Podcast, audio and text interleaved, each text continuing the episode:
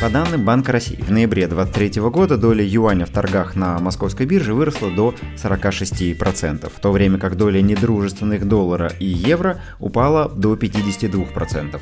Российские компании продолжают выпускать облигации в юанях, а банки расширяют линейки вкладах в китайской валюте. Давайте разберемся, насколько вообще юань пригоден для сбережений и как инвестору в России можно инвестировать в китайской валюте. Меня зовут Романович Роман, я инвестор, финансовый консультант и автор Тинькофф журнала. Поехали! За последние два года объем торгов юанем в России вырос в 100 раз. Если в начале 2022 года объем торгов э, составлял примерно 27 миллиардов рублей в день, то по итогу ноября эти объемы выросли до 2,7 триллионов рублей. Чаще стали использовать юани и во внешней торговле. Так доля экспорта и импорта в китайской валюте кратно увеличилась с начала 2022 года. И опять же по итогам ноября доля в экспорте составила 33%, а в импорте 37%. За 11 месяцев 2023 года товарооборот между Россией и Китаем вырос почти на 27% по сравнению с прошлым годом,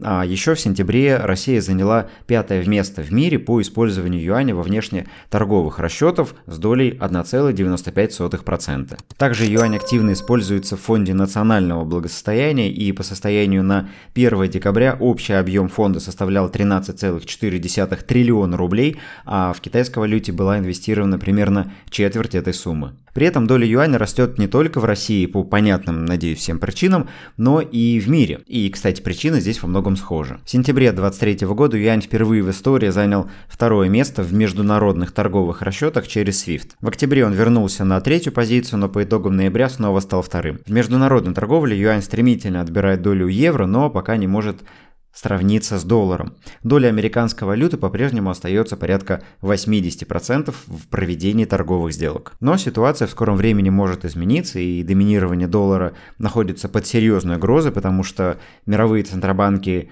не любят ту политику, которую проводят страны Запада, они ее открыто критикуют, например, представители а, стран БРИКС, и все чаще используют альтернативные варианты и внутренние валюты для проведения торговых операций между странами. И на этом фоне доля китайского юаня стремительно растет. Также доля юаня стремительно растет в мировых валютных резервах, но остается пока не самой высокой. По итогам первой половины 2023 года доля юаня в мировых э, резервах центральных банков достигла достигла 2,45%, и за 6 лет этот показатель практически удвоился. Доля доллара за это время упала на 6,48% пункта, но составила по-прежнему внушительные 58%. Также позитивным фактором в росте влияния юаня в мире станет развитие и расширение БРИКС. Так, например, Народный банк Китая открывает двусторонние своп-линии с центробанками других стран и расширяет сеть корреспондентских банков, а еще страна развивает трансграничную сеть сеть платежей аналог SWIFT, который запустили еще в 2015 году. Здесь наиболее важным событием для юаня может стать соглашение между Китаем и Саудовской Аравией об открытии Э, своп-линий между центральными банками этих стран и проведение расчетов за нефть из Саудовской Аравии, которая экспортируется в Китай. На долю Китая приходится четверть экспорта саудовской нефти. Похожая интеграция, кстати, уже происходит между Китаем и Объединенными Арабскими Эмиратами. А, более того, в конце 2022 года а, страны провели первые расчеты за нефть из Объединенных Арабских Эмиратов, поставленную в Китай в юанях. Ну и финансовая инфраструктура БРИКС уже сейчас позволяет активно использовать использовать юани в международных расчетах между странами. Так, например, двусторонняя своп-линия с Народным банком Китая открыта у Бразилии, России, а, ЮАР. А, корреспондентские счета для прямых расчетов а, между странами в юанях есть у Бразилии, России, ЮАР, Аргентины и также арабских государств, Эмиратах и Саудовской Аравии, и прямой участник э, в платежной системе аналоги SWIFT от Китая есть в Бразилии, в России, э, в ЮАР и в Объединенных Арабских Эмиратах, так что мы видим, инфраструктура развивается, а учитывая то, что Китай это один из главных потребителей сырьевых товаров в мире, и такие страны, как Россия, Бразилия и Объединенные Арабские Эмираты играют очень важную роль на экспорте, на рынке экспорта мировых ресурсов,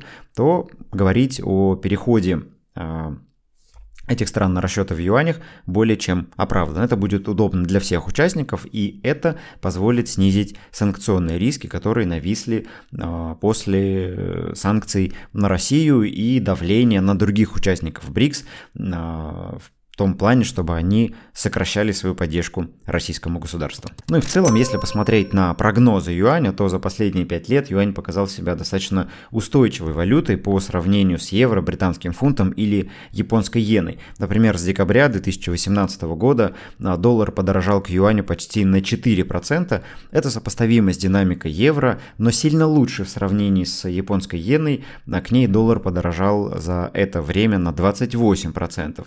В течение прошедшей пятилетки юань также был менее волатильным в сравнении с валютами а, других крупных экономик. Например, в 2022 году доллар дорожал к евро и фунту вплоть до 18 и 26% соответственно, а к юаню не более чем на 15%. Ну и немного аналитики. Специалисты Сбербанк CIB, например, считают, что в 2024 году средний курс юаня к рублю составит 13 рублей против 12,5 рублей на конец декабря. Большинство мировых инвестбанкиров а также сходятся во мнении, что волатильность юаня в наступившем году будет достаточно ограниченной и средний курс закончится где-то на отметке около 7 юаней за доллар. На конец декабря это значение было на уровне 7,15 юаня за доллар. Я часто слышу, что китайскую валюту регулирует э, центральный банк, и курс будет таким, какой нужен правительству. Но подобным регулированием занимаются не только в Китае, а совершенно любой э, центробанк заинтересован в том, чтобы его валюта была стабильной. Ну и, например, за октябрь 2022 года Банк Японии потратил на поддержку иены примерно 43 миллиарда долларов буквально за пару недель. Банк Англии в сентябре того же года потратил 60 миллиардов долларов на поддержку фунта, который упал до рекордно низких значений а, к тому моменту. Так что мы видим, что любой центробанк заинтересован в том, чтобы его валюта держалась а, стабильно и не показывала каких-то резких колебаний, потому что это негативно сказывается на экономике, на импортерах, на экспортерах. Вот, тем более, что э, Китай, он один из главных импортеров и экспортеров в мире, поэтому им важна стабильная валюта, они, конечно, внимательно следят за волатильностью курса, но это не значит, что они поставят курс такой, какой будет выгоден этой стране, а потому что там есть очень четкая структура сдержек и противовесов, конкурентов между импортерами и экспортерами и поставить какой угодно курс а, они не могут, потому что сильное ослабление юаня сильно навредит импортерам, сильное укрепление юаня, наоборот, навредит экспортерам, поэтому они вынуждены соблюдать некий баланс. Ну и тоже интересно взглянуть на политику, потому что в периоды мировых финансовых кризисов Народный банк Китая также показал себя а, более сдержанным в сравнении с центробанками других развитых и развивающихся стран. Например, после кризиса 2008 года ведущие мировые центробанки активно наращивали балансы, скупали активы на фондовом рынке, а, в то время как Китай держал свой баланс под контролем, и у него не было вот этой безудержной печати денег, а, нагнетания денежной массы и скупки всего подряд для того, чтобы поддержать фонд фондовые рынки. Во время пандемии 2020 года ФРС, ЕЦБ, Банк Японии запустили программы выкупа активов, а Китай снова остался в стороне. В итоге и в Соединенных Штатах, и в Европе столкнулись с резким ростом инфляции, и им пришлось поднимать процентные ставки, чтобы тормозить экономику. В Китае же ситуация обратная. Они не стимулировали такими темпами экономику, в итоге у них не было такого всплеска инфляции, и сейчас они могут позволить себе снижать ставки, либо либо держать их на комфортном для них уровне, в то время как другим странам приходилось ставки поднимать для того, чтобы удержать вот эту разбушевавшуюся инфляцию. Ну и подобная политика со стороны а, Китая, она как раз ведет к такому а, более стабильному поведению, скажем так, их валюты, и все это ведет к тому, что юань а, меньше сжирается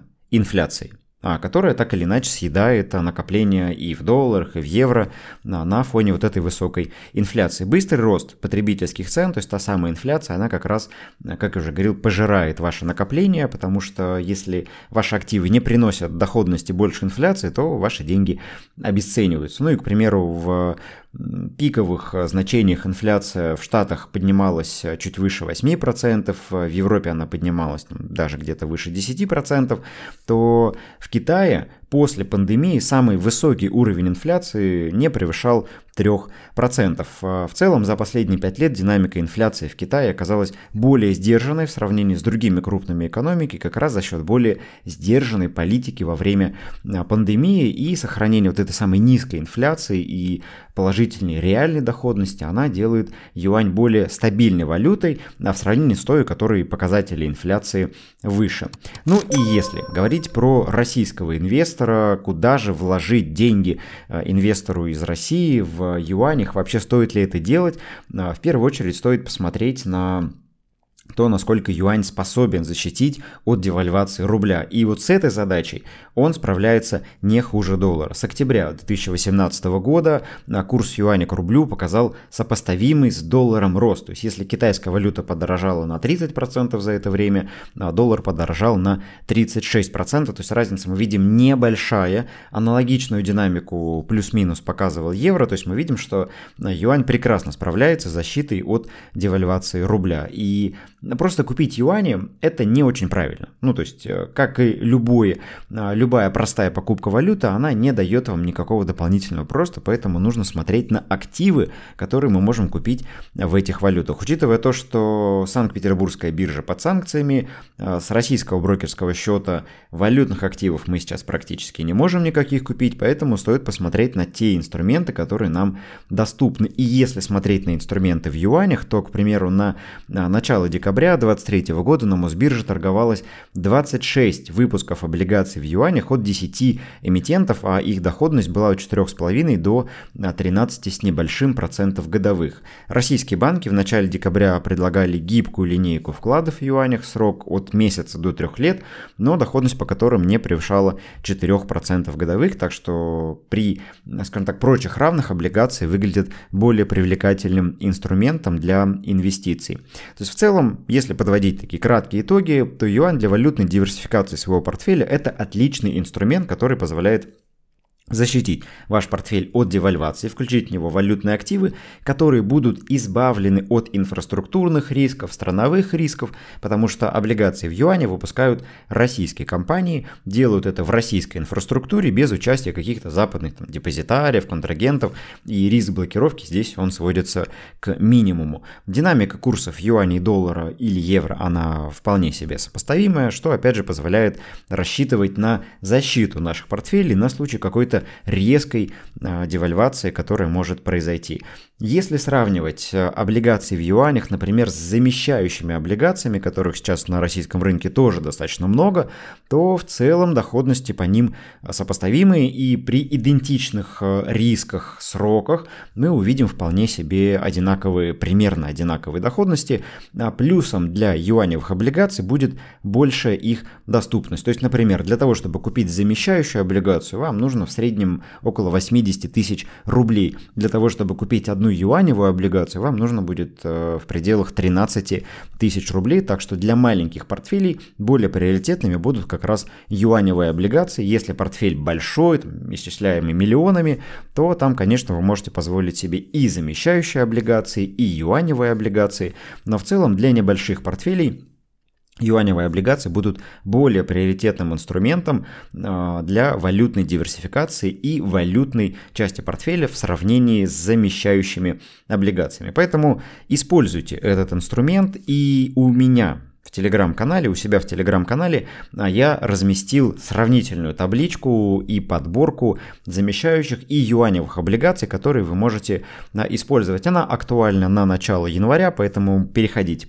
в Telegram по ссылке в описании Ищите эту табличку в последних постах под, э, скажем так, постом с этим роликом и используйте эти инструменты в работе. Увидимся в следующих эпизодах. Надеюсь, что вам было полезно. Если так, то оставьте комментарий, э, подписывайтесь на канал, подписывайтесь на новые выпуски и пишите комментарии, пишите свои отзывы. Если было интересно, то это поможет мне делать следующие выпуски. В следующих эпизодах мы с вами поговорим о замещающих облигациях более подробно. Так что Подписывайтесь, чтобы не пропустить новый выпуск. Всем до встречи, удачных инвестиций и пока-пока.